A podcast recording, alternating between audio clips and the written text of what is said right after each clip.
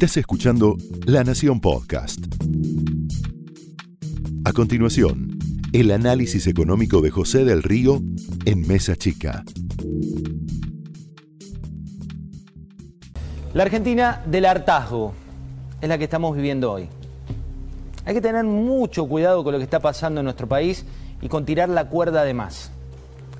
La Argentina enfrenta esta próxima elección con una crisis económica que es evidente, con una inflación galopante que la estamos viviendo todos en el supermercado, con demasiados signos de pregunta para, para ese día, para el día después.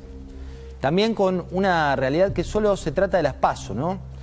Se va a hacer realmente largo este camino hasta la elección definitiva.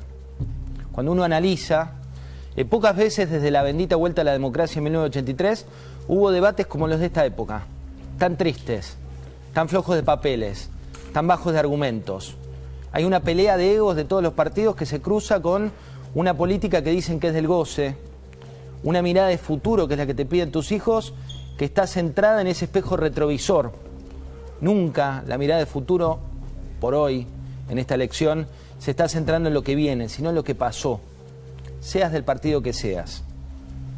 Los datos que son negativos son culpa del vecino de al lado, o el que vino atrás, o el que vino atrás del de atrás. Y el mundo avanza, ¿eh? los vecinos avanzan, el empleo global avanza, la reconversión de la economía del conocimiento avanza. Hoy el anuncio de acuerdo comercial entre Uruguay y China es un ejemplo de un país que está mirando su foco.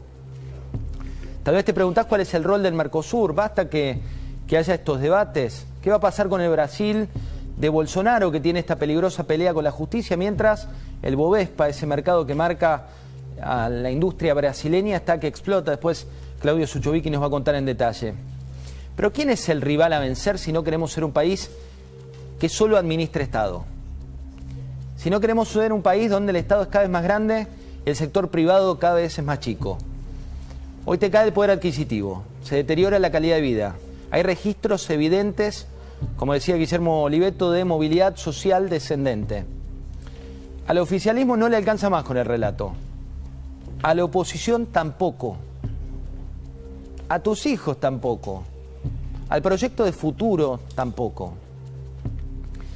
Hay una paradoja de esta elección, es que todos los analistas y estrategas de los distintos espacios políticos le dicen a sus candidatos que perdían si se centraban en el debate de egos, de unos contra otros. Hace un rato veíamos una batalla de tweets, en otro contexto vemos gente que no quiere sentarse al lado de alguien que es de su propio espacio. Vemos que dentro de todos los rumbos políticos tenés esta cuestión que se da en las miserias humanas en un contexto en el cual el país lo que pide es soluciones. La sociedad se cansa. Pocas veces hubo tanta necesidad de profundidad.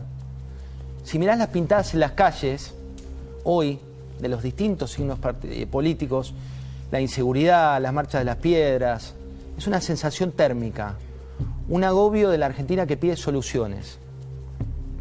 Tampoco te alcanza con el capitalismo de amigos, tampoco te alcanza con construir falsas antinomias, tampoco te alcanza con esta idea de seguir adelante con economía o salud, con pasado o futuro, con macrismo, antimacrismo, con kirchnerismo, con Cristina. Terminemos con el pasado. Es un momento de mirar al futuro. Esto fue el análisis económico de José del Río en Mesa Chica, un podcast exclusivo de La Nación. Escucha todos los programas de La Nación Podcast en www.lanacion.com.ar. Suscríbete para no perderte ningún episodio. Estamos en Spotify, Apple Podcast, Google Podcast y en tu reproductor de podcast favorito. Seguí escuchando La Nación Podcast.